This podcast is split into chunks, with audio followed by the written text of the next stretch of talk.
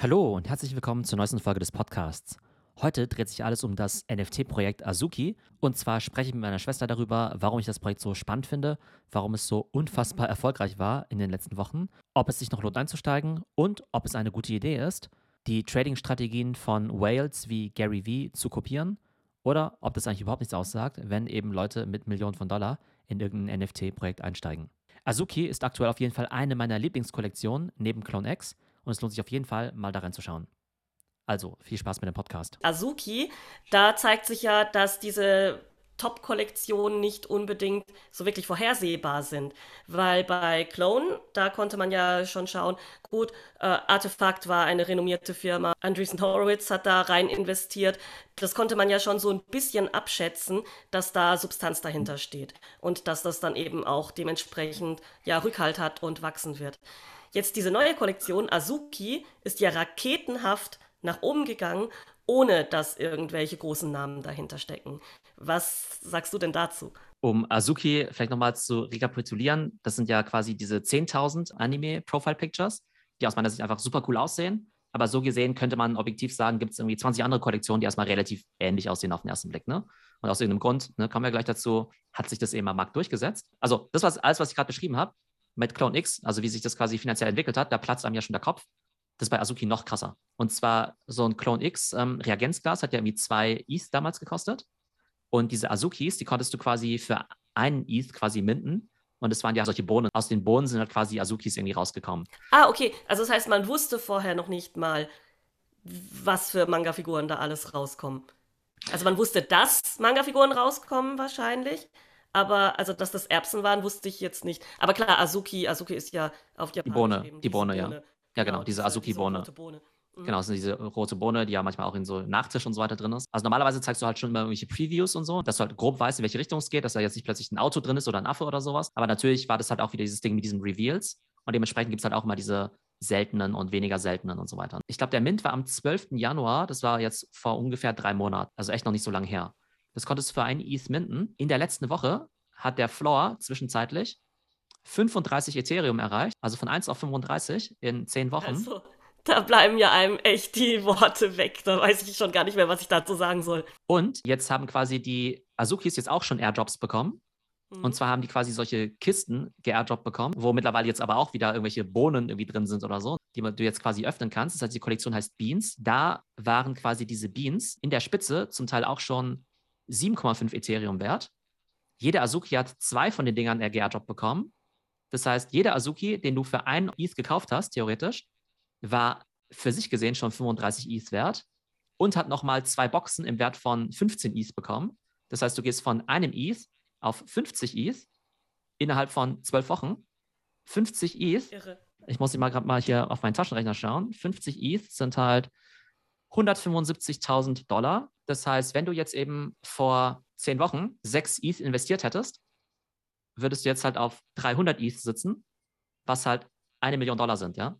Was du halt vorhin auch gesagt hast, also ich verbringe ja echt viel Zeit damit, ja. Ich habe es nicht mitbekommen, ja.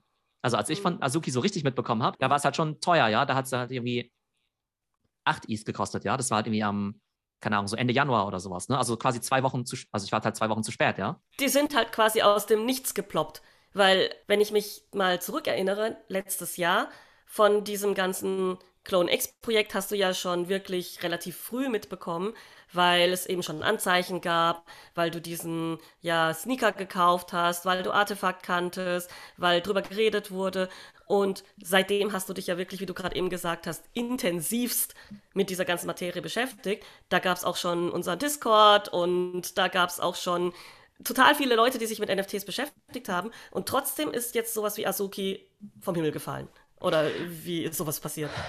Ja, genau. Also da machen wir gerade so ein bisschen im Discord so ein bisschen gerade so ähm, Gruppentherapie, so nach dem Motto, wie konnten wir es eigentlich sein, dass, ähm, dass wir das jetzt äh, alle verpasst haben, so kollektiv, ja? Wie können wir ein Frühwarnsystem etablieren, dass wir das nächste Mal irgendwie alles früh mitbekommen? Und tatsächlich gab es halt so ein paar Leute, die halt schon beim Mint irgendwie dabei waren, aber da gab es quasi so ein Gas War und dann sind sie halt nicht zum Zug gekommen. Und dementsprechend gingen die halt quasi auf den Secondary halt irgendwie direkt. Das heißt, du konntest nicht mehr für ein ETH minten, sondern du musstest dann quasi die Bohne halt irgendwie für zwei ETH eben auf OpenSea zum Beispiel kaufen oder für zwei oder für zweieinhalb oder sowas. Dann okay, haben wir. Weil man hier sagen muss, dass es gut sein kann, dass, obwohl der Mintpreis ein ETH war, wenn es so ein Gas War gab, dass die Leute, die das für zwei ETH auf dem Sekundärmarkt verkauft haben, auch gar keinen großen Gewinn gemacht haben. Weil es kann sein, ähm, dass sie genau das auch an Gas gezahlt haben. Oder? Genau, das kann theoretisch sein. Ja erstmal, genau, es hört sich ja erstmal immer so an, als ähm, würden die Leute da, die das gemintet haben, einen großen Gewinn machen. Jetzt habe ich das aber von mehreren Mints eben mitbekommen, dass zum Teil so hohe Gaspreise gezahlt werden beim Minting-Prozess, dass eben, wenn man das zusammenrechnet, man gar nicht so viel drauf zahlt, wenn man dann auf dem Sekundärmarkt direkt nach dem Mint kauft. Jetzt bei billigeren Projekten noch, ist es manchmal sogar besser, wirklich den äh, Mint quasi auszusitzen, manchmal, mhm. also quasi auszulassen und zu sagen, hey, ich zahle doch jetzt nicht diese Gas-Fees, sondern kaufst mir quasi auf OpenSea. Das Witzige ist halt, dass quasi bei uns jetzt im Discord, da gibt es halt einen User, der heißt Ben, der hat halt irgendwie tatsächlich zwei von den Dingern halt gemintet für jeweils eins. Der hätte damals aber sogar fünf minten können, ja. Also du hättest theoretisch fünf minten können. Na gut, aber der so oder so ist für den gut gelaufen. Aber das ist halt tatsächlich so. Der hat halt irgendwie zwei ETH investiert und die sind halt mindestens jetzt 100 ETH wert ungefähr, ne? Das ist halt verrückt an diesem NFT, dass es halt nicht so ist wie Urban Legend oder sowas, ja. Also ich kenne ja die Leute, die sich halt diese Affen für 200 Dollar gekauft haben, die jetzt eine halbe Million Dollar wert sind.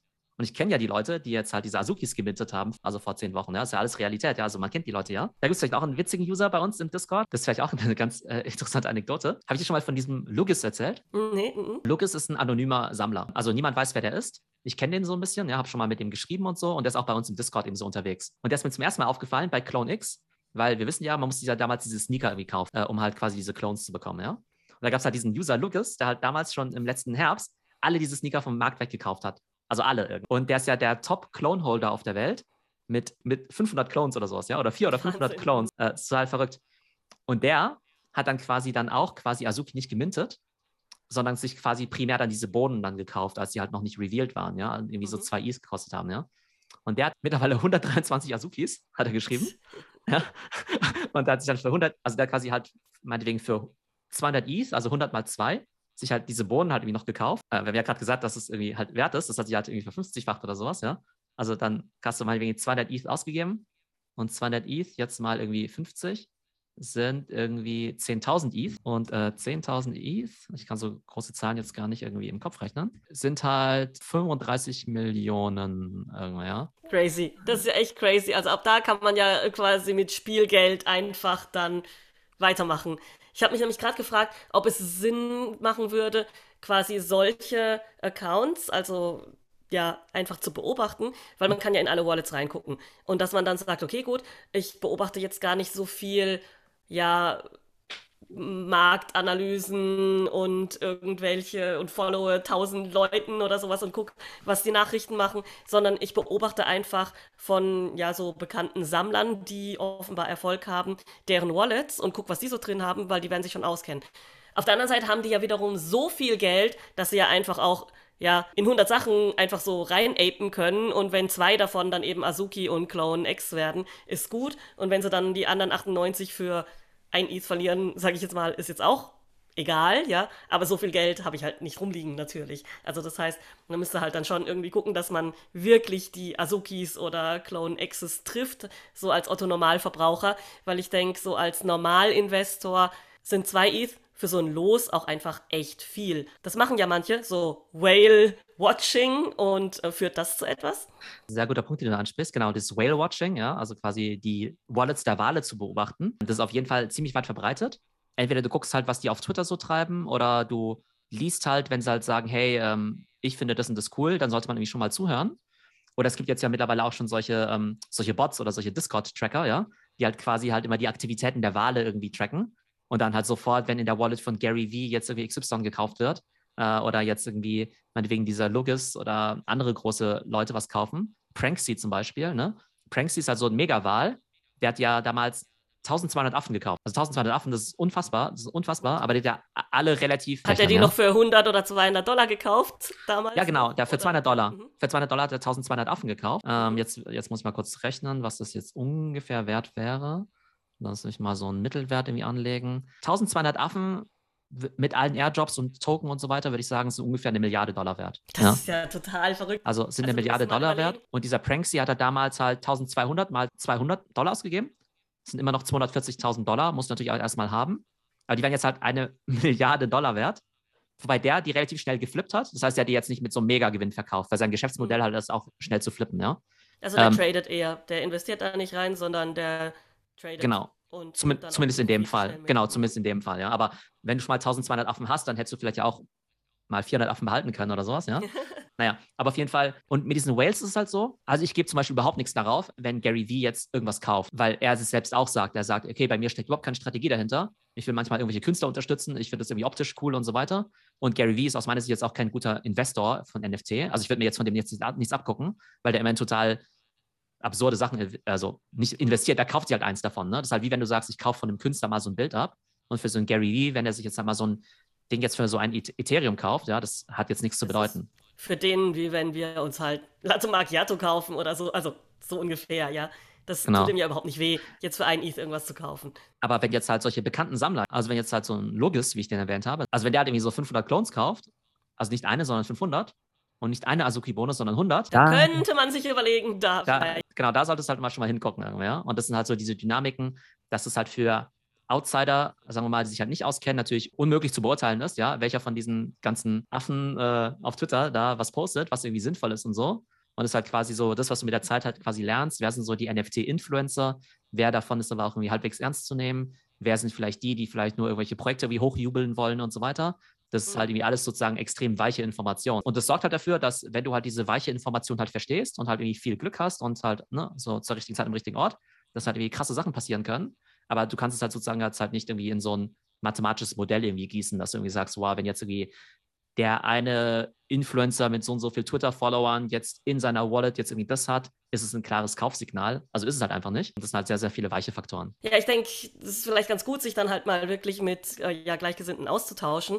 Wie du ja vorhin erwähnt hast, auch im Discord, dass man da jetzt dann auch einfach mal gemeinsame Analysen betreibt, guckt, äh, wie kam es denn zu dem Erfolg von diesem und jenem Projekt oder warum gab es da keine Signale vorher. Ja, ich denke, das hilft einfach, viele, viele Köpfe zusammenzustecken und da zu gucken. Und vor allen Dingen, also gerade was du eben auch gesagt hast, ja, es ist halt total schwierig zu beurteilen, welcher Twitter-Account oder welcher YouTuber jetzt da was Brauchbares von sich gibt. Also ich denke, da gibt es ja auch ziemlich viele Scammer, können wir ja mal ein andermal auch nochmal drüber sprechen, ja, die ähm, entweder keine Ahnung haben, selber in einem Scam aufsitzen, dafür bezahlt werden oder versuchen irgendwie Projekte zu hypen, in die sie selber investiert sind, um sie dann mit Gewinn zu verkaufen. Also ja, ich denke, das hilft auf jeden Fall in verschiedenen Discord-Gruppen auch zu sein oder ähm, in unserem Discord vor allen Dingen, ähm, der sich ja speziell mit NFTs beschäftigt und da auch sich immer regelmäßig auszutauschen. Es macht halt auf jeden Fall immer Sinn, in verschiedenen Discord-Gruppen zu sein. Also ihr seht schon, die richtige Information zu haben, das ist halt wirklich Gold wert in diesem Space. Also auf jeden Fall den richtigen Leuten auf Twitter folgen, die richtigen Podcasts abonnieren, zum Beispiel diesen hier, und in den richtigen äh, Discords rumhängen. Und genau, bei uns ist ja auch so, dass wir mittlerweile ja auch schon 8000 User haben, auch eine sehr lebhafte Community. Und wir versuchen eben die Channel-Struktur so zu vereinfachen, eigene Channels gibt für sowas wie Azuki, wo die Leute sich halt im Detail austauschen können. Und auf der anderen Seite gibt es ja auch eine Kategorie, die heißt Theos Tipps, wo ich halt auch immer versuche, rechtzeitig alle Leute quasi anzupingen. Ne, da werden quasi ach, alle 8000 Leute wie angepingt.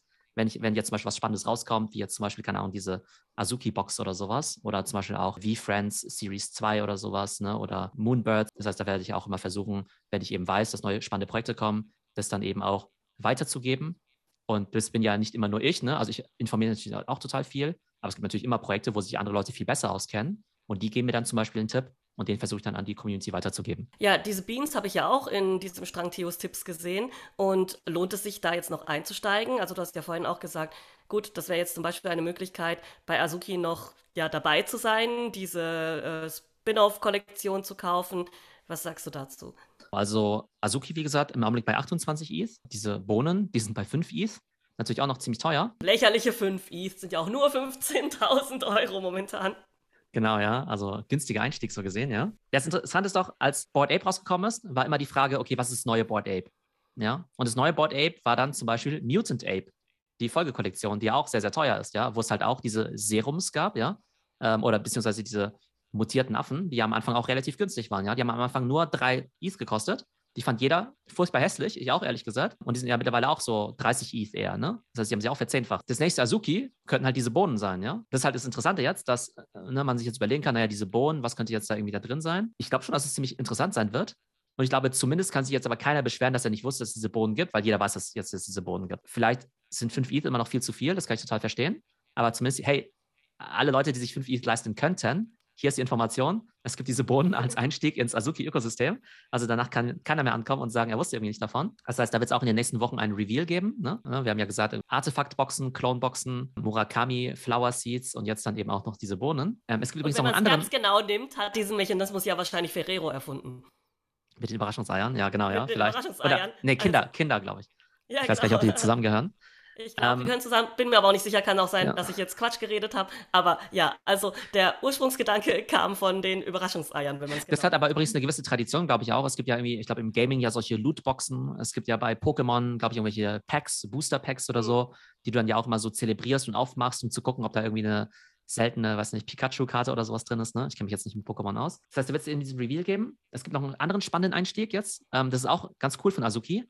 Es gibt so ein Experiment es gibt ja 10.000 Azukis und dann haben sie quasi noch einen 10.000 und ersten Azuki quasi entworfen.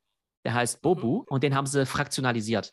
Ich glaube, von dem gibt es quasi 50.000 kleine Stücke, glaube ich. Ne? Ich weiß nicht genau, wie viele es sind, ob es 40 oder 50.000 sind. Ah, der wird quasi, kann man mit investieren dann. Mhm. Genau, ein kleines Stück. Und das ist dann quasi wie so eine Art Mini-DAO, ne? DAO, Decentralized Autonomous Organization, dass du dann quasi mitbestimmen kannst mit deinem Bobu-Token, was der Charakter als nächstes macht. Das heißt, es ist jetzt aber nicht, sozusagen jetzt nicht einer der einer aus der Hauptkollektion, einer von den 10.000. Du besitzt jetzt keinen von denen, die jetzt irgendwie 30 ETH wert sind, sondern du besitzt jetzt halt irgendwie einen Teil von diesem Sonder-Azuki. Ähm, das Spannende ist aber. aber das finde ich aber ziemlich cool, ja. weil dann bist du quasi Teil von so einer ähm, Azuki-Gemeinde, also wie du gesagt hast, DAO. Und ähm, ja, also entweder sind es Manga-Fans oder NFT-Begeisterte oder Investoren, aber irgendwas hat man auf jeden Fall gemeinsam.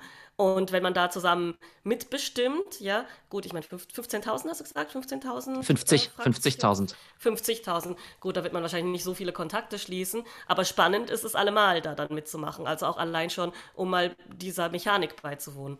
Ja, genau, weil viele wollen ja auch immer nur dabei sein. Ja, es ist ja nicht nur Spekulation, du willst ja vielleicht auch Teil von diesem mhm. Club sein. Wenn du zum Beispiel jetzt so ein Bobu hast, ja, dann kommst du zum Beispiel auch in so einen Bereich in Discord rein, ja, der auch so Members Only ist. Aber da musst du halt nicht irgendwie halt so viel Geld aus dafür ausgeben, ne? weil zum Beispiel diese Bobus, die kamen initial für 0,01 ETH auf den Markt, was halt damals so 25 Dollar waren, ja. Also total bezahlbar. Genau. Also da gab es auch wieder Gas War, ja, aber so gesehen halt mhm. auch total bezahlbar. Aber die kamen für 0,01 auf den Markt. Die waren dann zwischenzeitlich, jetzt am Wochenende, als es ein bisschen crazy war, waren die bei 0,4 ETH. Also, Was ja trotzdem noch vervierzigfacht ist. Ja, also halt vervierzigfacht, aber halt dann plötzlich mhm. von 25 Dollar halt auf 1700 Dollar irgendwie, ja was auch wieder crazy ist, ja, von 40 Dollar auf 1700, also vervierzigfacht. Aber das heißt, da hat man quasi auch schon einen ziemlich guten Gewinn gemacht. Mittlerweile ist es jetzt nur wieder bei 0,2 irgendwie, was halt echt ein bisschen crazy war. Aber das zeigt halt auf der einen Seite, dass es halt total spannend ist. Wie gesagt, versucht, wenn ihr diese Kollektion cool findet, so billig wie möglich in diese Ökosysteme reinzugehen. Auch wenn es halt nur just for fun ist, ist doch auch cool, irgendwie quasi zu diesem Movement dazuzugehören für 30 Dollar. Ähm, vielleicht gibt es dann auch Airdrops oder sowas für Bobus oder so.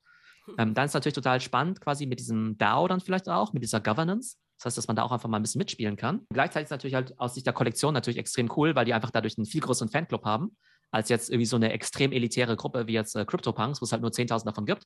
Und entweder hast du halt irgendwie 200.000 Dollar oder, hast, oder hast es eben nicht. Und so kannst du ja dein Movement halt viel größer machen. Und davon wird ja sozusagen das Gesamtding ja irgendwie auch wieder profitieren. Also einfach irgendwie ziemlich spannend. Und im Augenblick sprechen wir immer davon, boah, es ist jetzt eine 10.000er Kollektion, boah, 20.000 ist ja richtig viel. Wenn dieses komische Metaverse-Dingens da irgendwann mal ankommt, ja, und von acht Milliarden Menschen halt tatsächlich mal ein paar hundert Millionen oder Milliarden ins Metaverse kommen, dann sind halt irgendwie 20.000 Clones und 10.000 Affen halt echt nicht so viel. Von daher versuchen die halt riesige Franchises vielleicht aufzubauen, wo du vielleicht irgendwann echt Kollektion 1, Kollektion 2, Bobus und so weiter hast, damit du vielleicht am Ende ein Movement von 100.000 oder von 200.000 bist, wo es halt quasi so 10.000 irgendwie so OG-Charaktere gibt, plus halt sozusagen Serie 2, Serie 3, was wir gesehen haben mit Board Ape, Mutant Ape, äh, World of Women, World of Women Galaxy, 10.000 Azukis, 20.000 Bohnen und so weiter. Ne? Also es ist einfach eine ganz spannende Art, finde ich, wie du jetzt halt auch solche Communities einfach bauen kannst. Ja, also die letzte Information fand ich jetzt wirklich super spannend. Also da werden wir auf jeden Fall dranbleiben, gerade auch mit diesen verschiedenen Ablegern und also ganz besonders bei Azuki werden wir auch nochmal eine Follow-up-Folge machen, wenn diese Beans dann revealed werden. Genau, und dann kann ich euch sagen, ob es eine gute Idee war, dass ich meine Beans, ich habe ja auch welche geairdrop bekommen, ja, ob es eine gute Idee war, die quasi zu behalten und zu revealen oder ob ich die nicht doch hätte verkaufen sollen. Okay, dann bis zum nächsten Mal. Ciao. Bis nächstes Mal, Theo. Tschüss. So, das war der heutige Podcast zu Azuki. Und wenn ihr mehr über Azuki oder andere NFT-Projekte wissen wollt, dann solltet ihr auf jeden Fall zu uns in den Discord kommen. Das Ganze ist kostenlos, das ist eine super coole Community und da gibt es wirklich zu jedem NFT- und Metaverse-Thema immer irgendwelche Experten, die sich 24-7 darüber austauschen. Also schaut auf jeden Fall vorbei im Discord.